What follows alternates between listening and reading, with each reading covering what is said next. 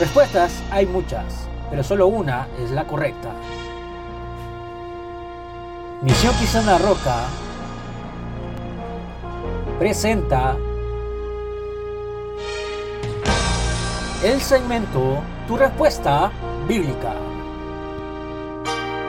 Sean bienvenidos nuevamente a un programa más de Misión Cristiana Roca, titulado Tu respuesta bíblica, porque pueden haber muchas preguntas y muchas respuestas, pero solamente una es la correcta. Iniciamos con la siguiente pregunta. Una de las primeras preguntas que nos formulan nuestros hermanos es la siguiente. ¿Es verdad que todos somos hijos de Dios? Buenas tardes, queridos hermanos y amigos. Gracias por acompañarnos una vez más a nuestro segmento Tu respuesta bíblica. Esta tarde tenemos tres interrogantes que nos han hecho llegar nuestros hermanos y la primera de ellas dice, ¿es verdad que todos somos hijos de Dios?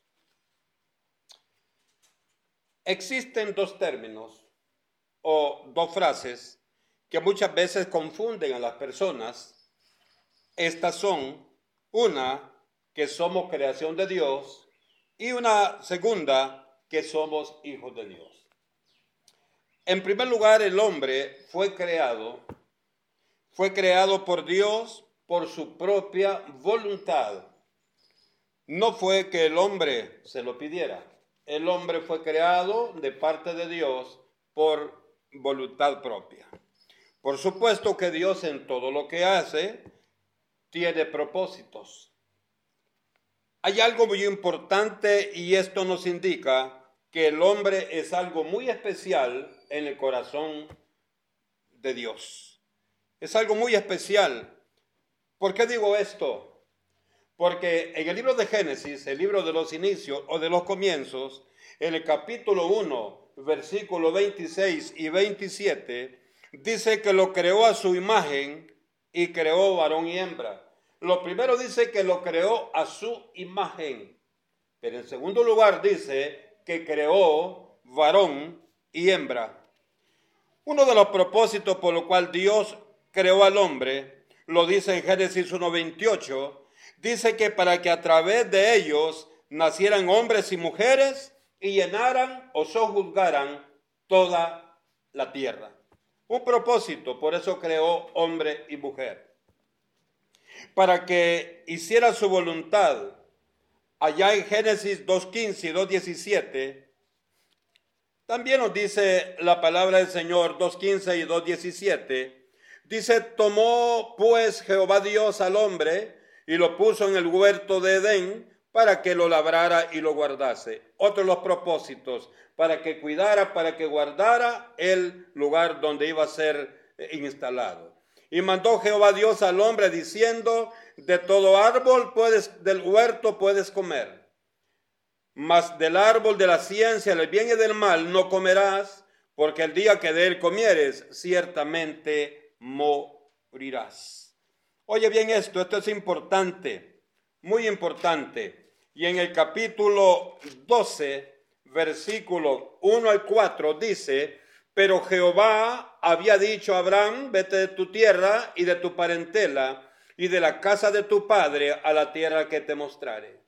Y haré de ti una nación grande y te bendeciré y engrandeceré tu nombre y será bendición.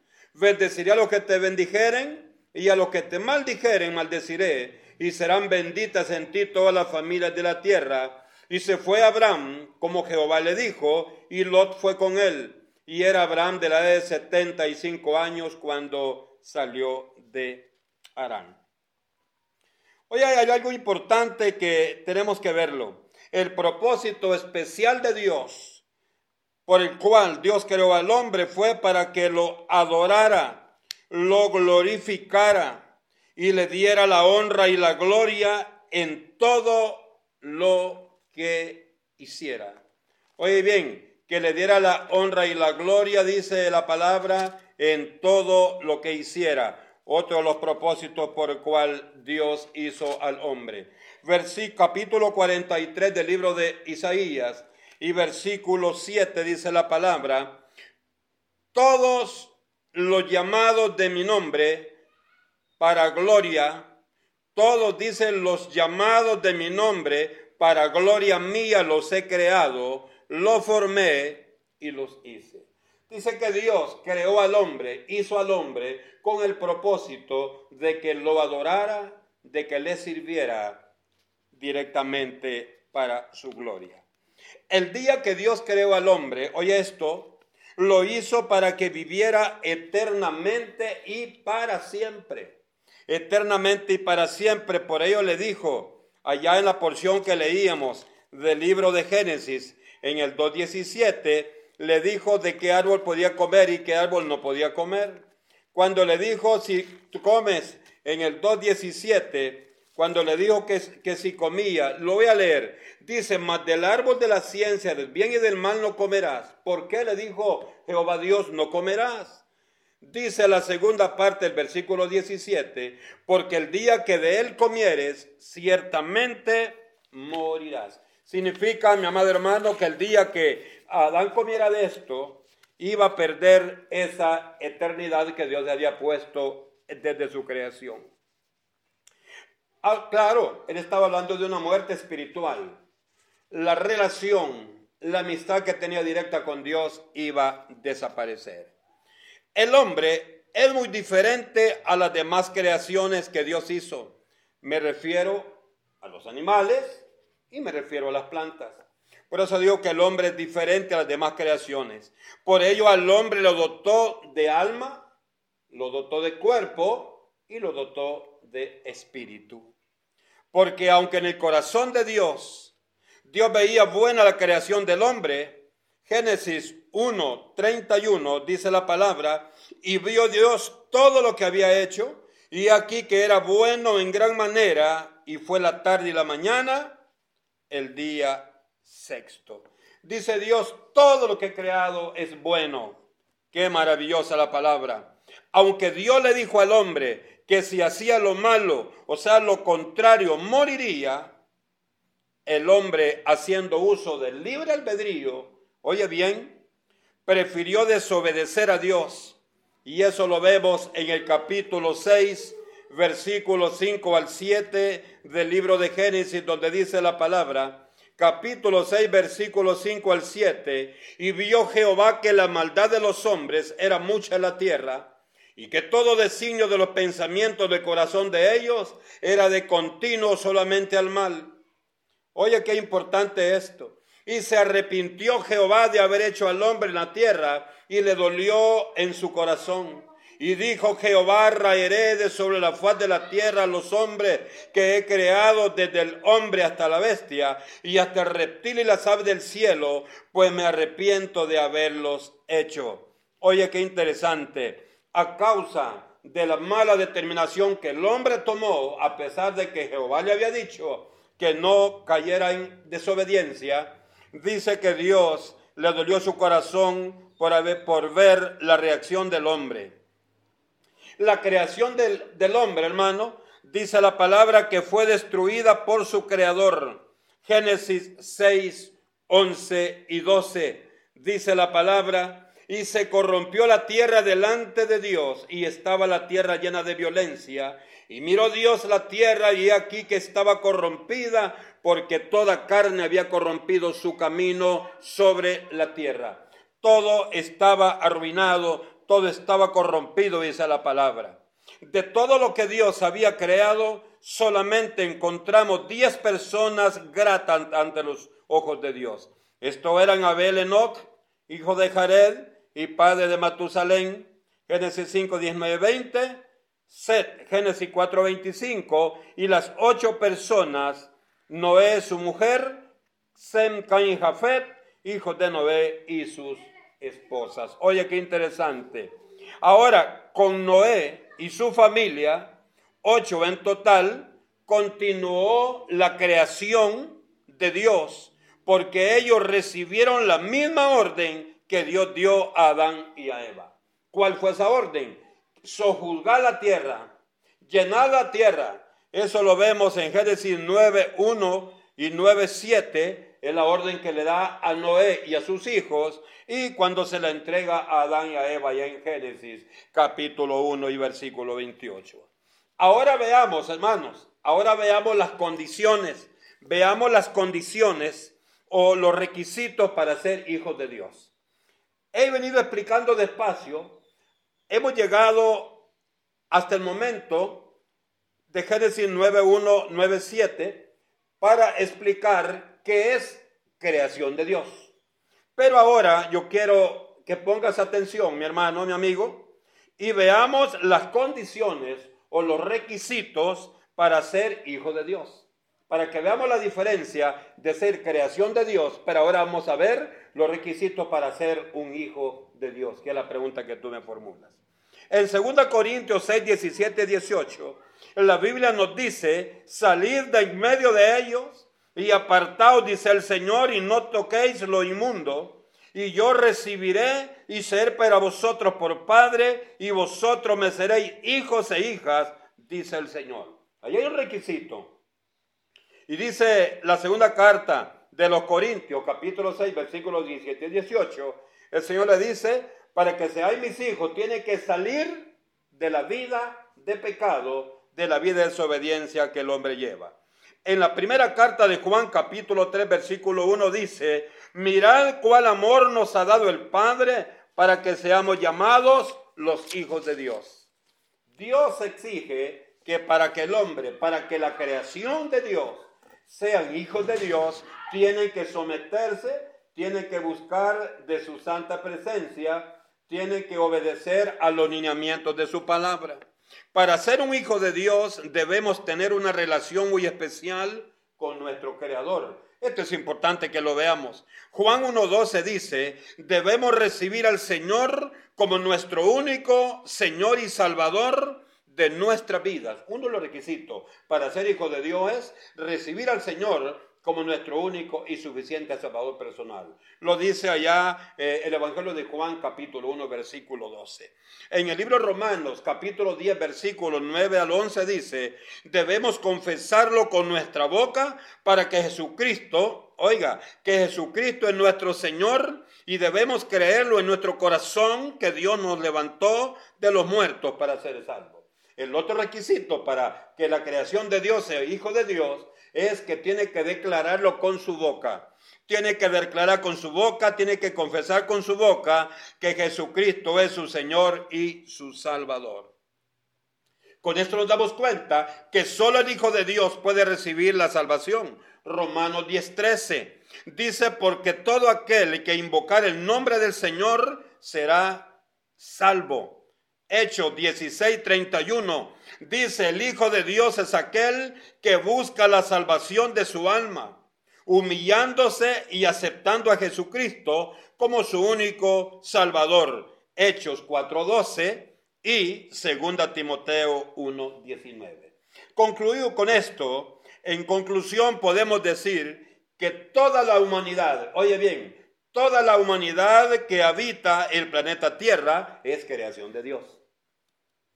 Pero solo los que reconocen la autoridad de Dios en sus vidas y lo aceptan como su único y suficiente Salvador personal y viven para honrarlo a Él, son hijos de Dios. Te das cuenta que hay una diferencia bien marcada. Para creación de Dios es una cosa y para ser hijos de Dios es que tú y yo debemos reconocer la autoridad de Dios sobre nuestras vidas tenemos que aceptarlo como nuestro único Dios Salvador y tenemos que declarar con su boca que Él es nuestro Señor y tenemos que vivir para la honra y la gloria de su nombre. Esa es la respuesta a tu pregunta, mi hermano. Dios te bendiga. La segunda pregunta que dice lo siguiente, ¿el bautismo en agua salva? Para continuar con nuestro programa de esta tarde, de nuestro segmento Tu Respuesta Bíblica, eh, tenemos una segunda pregunta que nos han hecho llegar y esta pregunta dice, ¿el bautismo en agua salva? En la Biblia, la palabra de Dios, encontramos que Dios ha dejado las ordenanzas para la iglesia. La primera ordenanza es el bautismo en agua. Juan 3, 5. En esta porción encontramos lo que dice la palabra del Señor, respondió Jesús, de cierto, de cierto te digo, que el que no naciere del agua y del espíritu no puede entrar en el reino de Dios. Oye, qué interesante. En Marcos 16, 15, 16, habla, nos habla más claro este varón de Dios. Oye lo que nos dice en el capítulo 16, versículo 15 y 16 del Evangelio de Marcos. Hay algo interesante que tú y yo tenemos que encontrar en esta porción. Y dice la palabra, Marcos 16, 15, 16. Y les dijo, id por todo el mundo y predicar el Evangelio a toda criatura.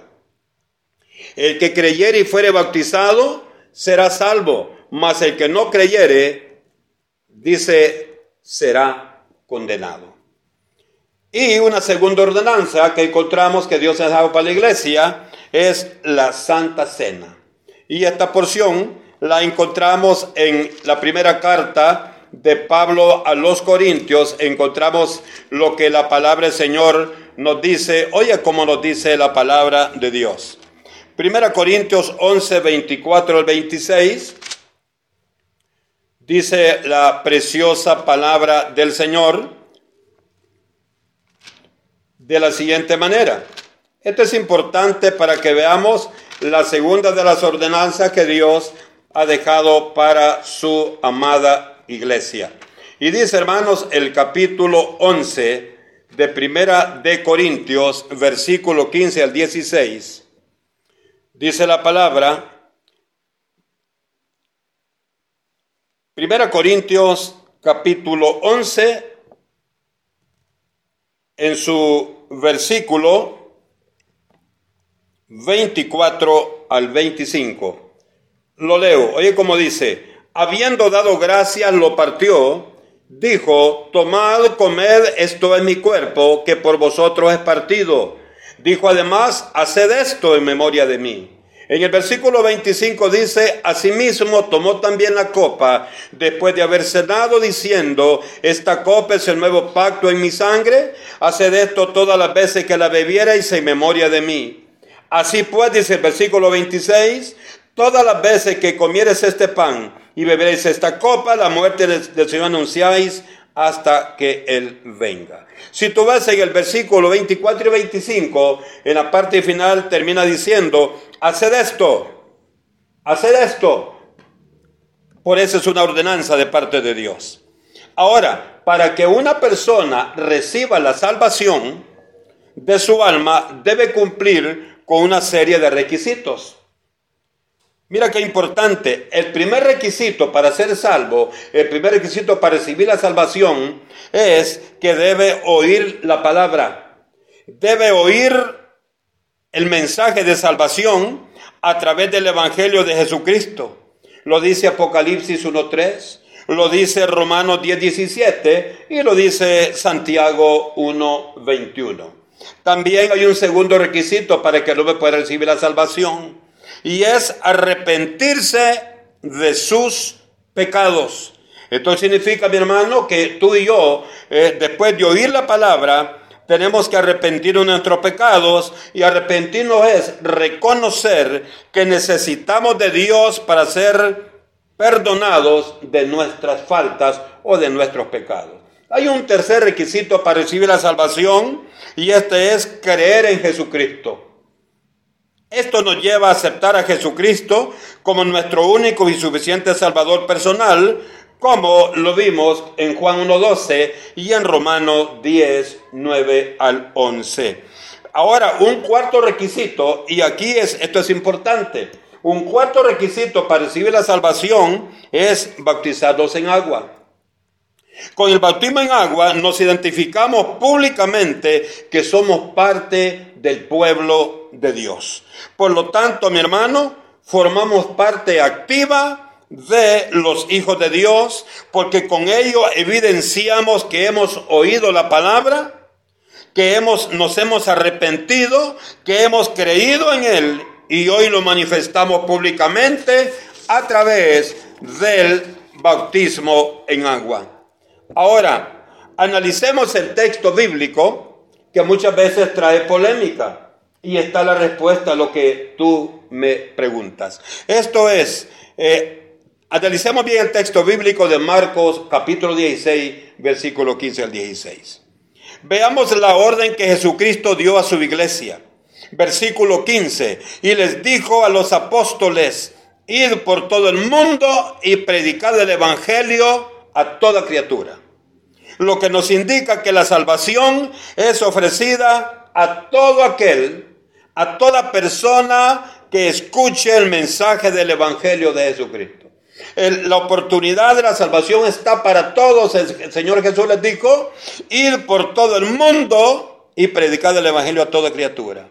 Ahora veamos las bendiciones de que Jesucristo ofrecía a todo aquel que escuchaba el mensaje.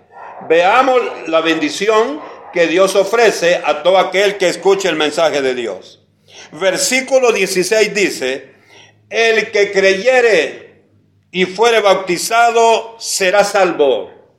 Oiga bien, el que creyere y fuere bautizado será salvo. Nos dice esto que el que creyere a la palabra de Dios debe obedecerle, por lo tanto debía bautizarse en agua y por su obediencia recibirá la salvación.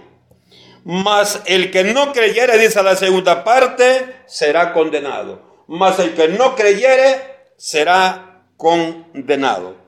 El que oye la palabra de Dios, pero no la cree, no acepta a Jesús como su único y suficiente Salvador. Y como no creyó, tampoco obedeció. Y como no obedeció, y no obedecer a rebeldía, por lo tanto esto no permite que el hombre se humilla ante los ojos de Dios. Hoy es importante oír, es importante creer, es importante arrepentirse para poder bautizarse en agua. Como no creyó, oye bien, no se bautizó. Y como no se bautizó, no se identificó como un hijo de Dios. Significa que se avergüenza de Dios. Por lo tanto, como no creyó, no se quiso bautizar. Por eso ya se condenó. Si no se quiso bautizar, y ese es el cuarto requisito para que una persona reciba la salvación, él no recibe salvación. Entonces aclaro esto. Cuando una persona cree al Señor Jesús, le obedece. Y la obediencia es importante para recibir la salvación de parte de Dios. Por eso dice en la parte, en la parte eh, final de Marcos, de Marcos 16, 15, 16. Aquí nos habla muy claro. Oye bien como nos dice. Está claro. Dice, ir por todo el mundo y predicar el Evangelio a toda criatura. El versículo 16 dice, el que creyere y fuere bautizado será salvo. O sea, la clave está en creer en Jesús. Dice, mas el que no crea en Jesús no se va a bautizar. Por lo tanto dice, mas el que no cree en Jesús ya es condenado. Porque no creer en Jesús es, en otras palabras, decirle al Señor, no creo en lo que tú me dices. Espero tu respuesta haya sido contestada, hermano. Dios te bendiga grandemente. La tercera pregunta dice lo siguiente, ¿Dios creó al diablo? ¿Dios creó al diablo? La tercera pregunta que nos formula esta tarde en nuestro segmento, tu respuesta bíblica, es la siguiente. Nuestro hermano nos pregunta, ¿Dios creó al diablo? Esta es la pregunta que nuestro hermano nos formula en esta tarde. Ahora, Hermanos amados, decir que Dios creó al diablo es similar a decir Dios creó el mal. Hay una similitud. Y claro que no, porque el mal es la ausencia de Dios. El mal es la ausencia de Dios. Hacer el mal es similar a decir pecar. Porque el pecado es hacer lo contrario al bien. Y el bien solo está en nuestro Señor. En el libro del profeta Isaías, en el capítulo 59 y versículo 2 dice la palabra, vuestras y vuestras iniquidades han hecho división entre vosotros y vuestro Dios, y vuestros pecados han hecho ocultar de vosotros su rostro para no oír. Oye, oye, qué rechazo, qué rechazo hay de Dios hacia el pecado. En Proverbios eh, capítulo 28 y versículo 13 dice la palabra, el que encubre sus pecados no prosperará, mas el que lo confiesa y se aparta alcanzará misericordia. Misericordia es un don de Dios. Misericordia es recibir de Dios algo que no merecemos. En Romanos capítulo 3 y versículo 23, oye bien lo que dice la palabra. Por cuanto todos pecaron, están destituidos de la gloria de Dios. El pecado nos separa de Dios. En el, Evangelio de Lucas, capítulo 16 y versículo 26, dice la palabra, además de todo esto, una gran cima está puesta entre nosotros y vosotros. Aquí, oiga bien, aquí a vosotros, dice, no pueden ni de allá para acá, ni de aquí para allá. Dice la palabra que hay una gran cima entre el pecado y la justicia de Dios. Dice, le dice Abraham al rico, le dice, por lo tanto, hay una encima entre ustedes y nosotros, hablando de Lázaro y Abraham. Le dice, por lo tanto, le dice, eh, nosotros no podemos pasar para allá ni ustedes para acá. ¿Por qué, hermanos? Porque esa cima que los dividía era pecado. El término Satanás significa adversario. Y eso lo dicen en 1 Pedro capítulo 5 y versículo 8.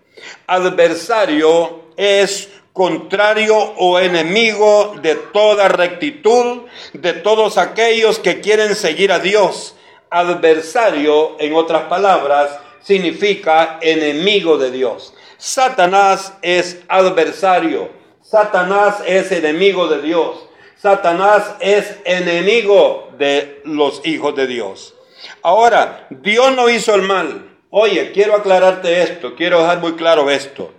Fue el hombre quien haciendo uso del libre albedrío, fue el hombre que haciendo uso del libre albedrío, o sea, decidir hacer lo bueno o hacer lo malo, según Génesis 2, 16, 17, Dios le dijo, no hagas el mal, porque el día que lo hagas vas a morir. Oye bien, ¿qué hizo el hombre? Decidió hacer el mal en Génesis 3.6. A pesar de que Dios le dijo no vayas a hacer el mal, la decisión del hombre fue hacer el mal. O sea, hacer lo contrario.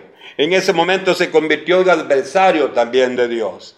Cuando Dios eh, envió ángeles para sacar a Lot y su familia de Sodoma y Gomorra, la orden de Dios a través de los ángeles fue, no miren atrás. No miren, les dijo tras sí. Génesis 19, 17. ¿Y qué hizo la mujer de Lot? Lo vemos en Génesis 19, 26. Hizo lo contrario a lo que Dios lo hizo, a lo que Dios le pidió que no hiciera. En los seres angelicales, Dios creó eh, diferentes niveles jerárquicos están los arcángeles, están los ángeles, están los querubines y están los serafines.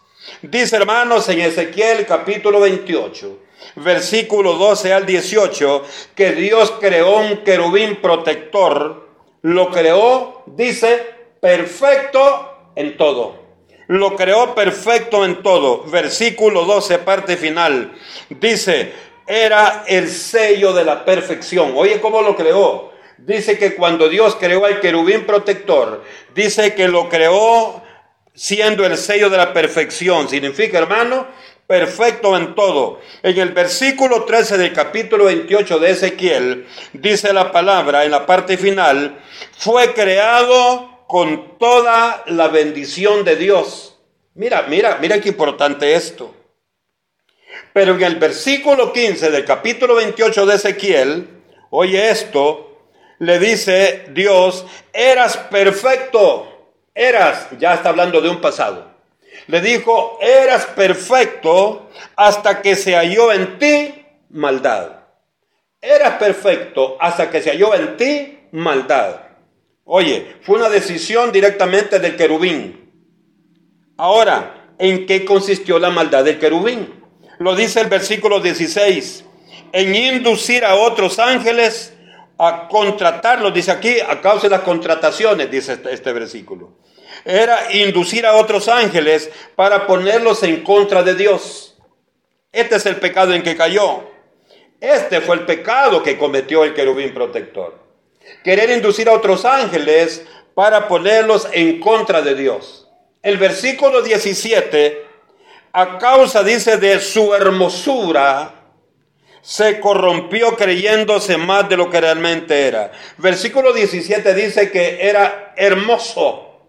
Dice que este ser angelical, este querubín protector, dice a causa de la hermosura, de lo hermoso que era, dice que se envaneció y se creyó más de lo que realmente él era. En el versículo 18, con este pecado cometió, oiga, cometió un pecado cuando le dice, profanaste tu santuario. Profanaste tu santuario. ¿Qué es profanar? Es irrespetar el lugar santo donde Dios lo había puesto.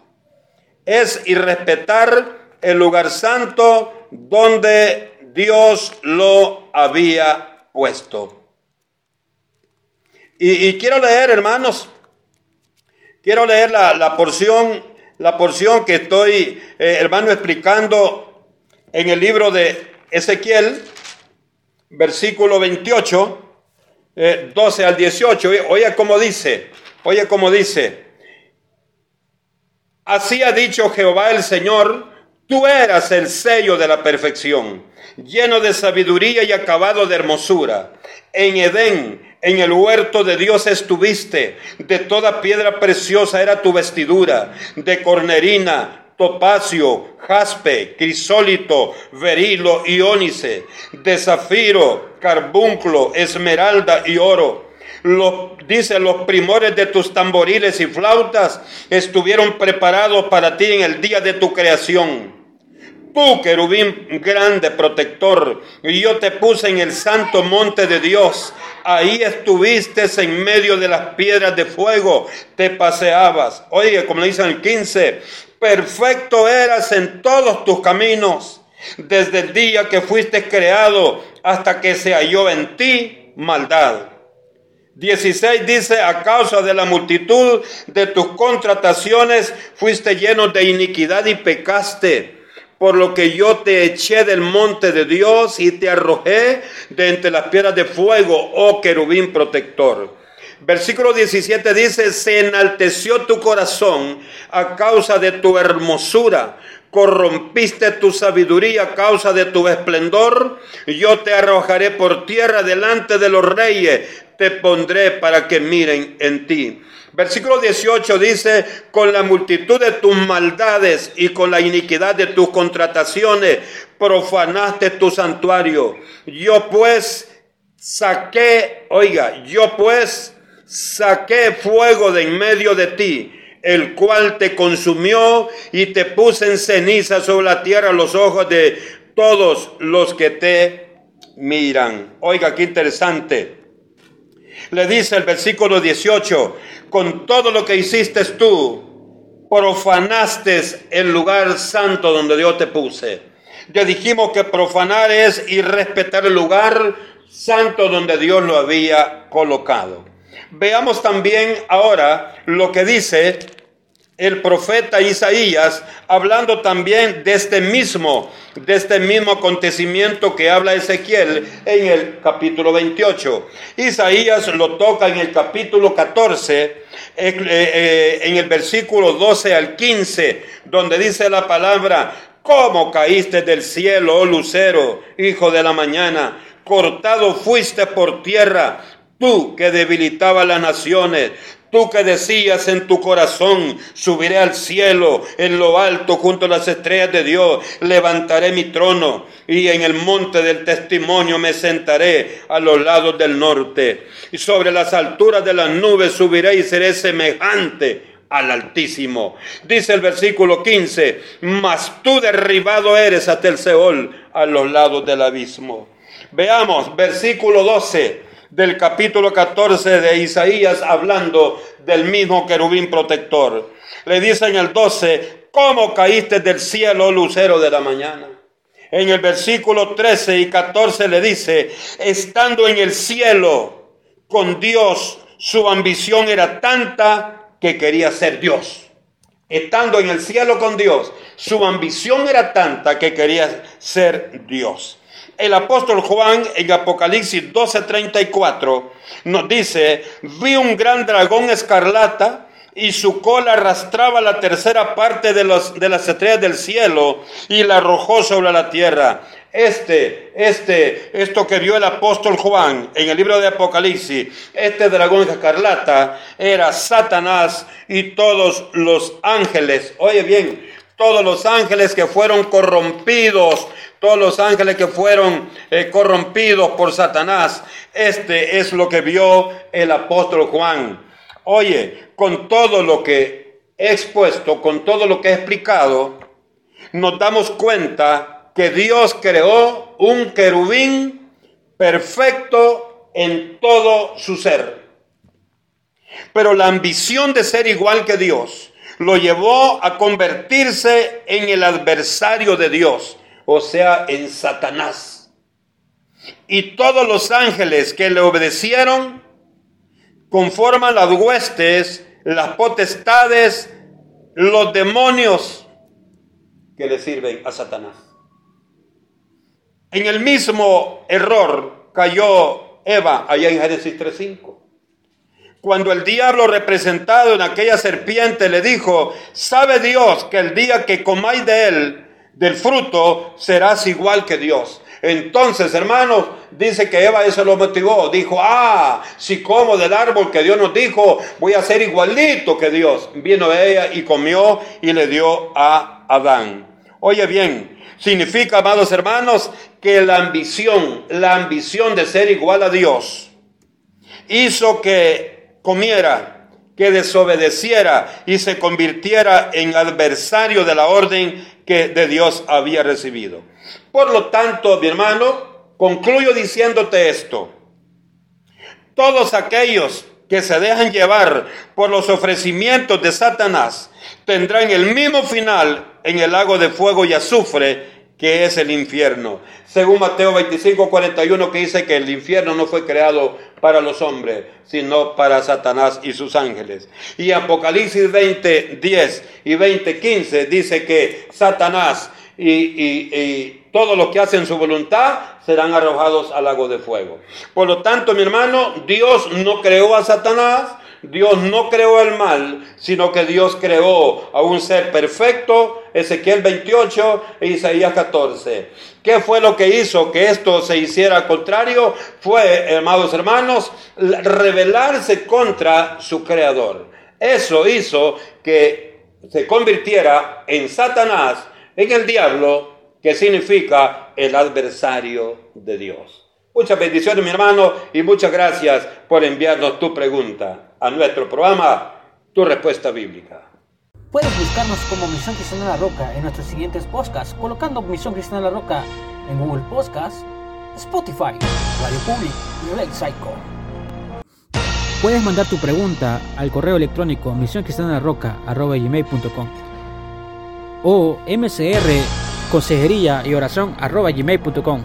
Suscríbete a nuestro canal Misión Cristiana La Roca en YouTube.